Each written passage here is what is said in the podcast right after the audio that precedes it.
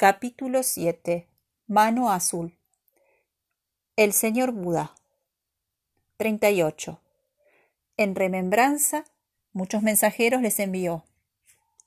Muchos fuegos se encendió en la cima de la montaña para que ustedes vieran. Y un mensajero especial envió, un testigo especial del amanecer. 39. En la India, en el punto central del séptimo Bactún, en el mero centro del ciclo místico, trece Bactunes en total. El señor Buda despertó al amanecer. La estrella matutina, el árbol, la tierra, sus testigos de la iluminación. Durante siete semanas estuvo sentado bajo ese árbol. Sin moverse, viajó a las siete direcciones y visitó con su mente cada reino de la vasta creación de Dios, solo para aprender el girar de la rueda de la ley. 40. Resistiendo a todos los esfuerzos del maligno, él enseñó incesantemente durante nueve veces cinco años más, hasta la edad de ochenta años. Todas las enseñanzas de la mente él entregó. El no escrito libro de la iluminación él dejó con la tierra. Su último giro de la rueda de la ley fue la enseñanza de la rueda del tiempo. Dada la solicitud del rey Suyandra de Shambhala, que viajó desde muy lejos de Asia Central para recibir esta enseñanza, la enseñanza de la rueda del tiempo cerró la vida del señor Buda. 41. Todas las cosas compuestas son impermanentes, declaró el señor Buda al morir.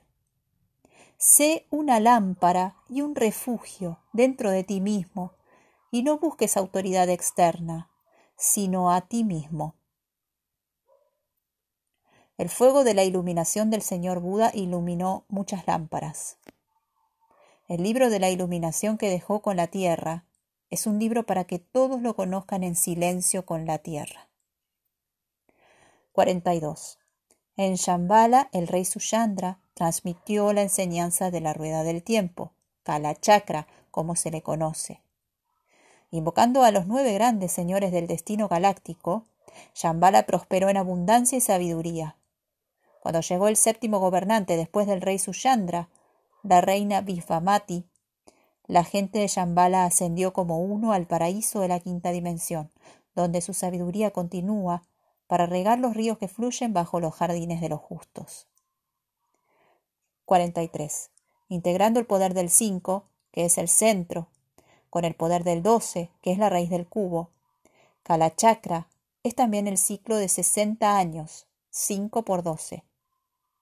Por la ley del cubo, que es el poder del 16, cuadrado del 4 o 7 más 9, 16 ciclos de 60 años es el tiempo designado de la profecía, la profecía de Kalachakra, que es el tiempo del día del juicio. 44. Así fue que después del arribo al Tíbet de la voz especial de Buda, Padmasambha, al final del décimo Bactún, que los señores de Shambhala determinaron dar a conocer las enseñanzas de la rueda del tiempo entre la gente del amanecer que habitaban en Tíbet. Fue así como la rueda de la profecía hizo girar el primero de estos 16 ciclos en 1027 AD y fue completado el decimosexto de estos ciclos de 60 años en 1987 AD, en cumplimiento parcial de la convergencia armónica de toda profecía. 45. Oh gente del amanecer, no duden. El día señalado ha llegado.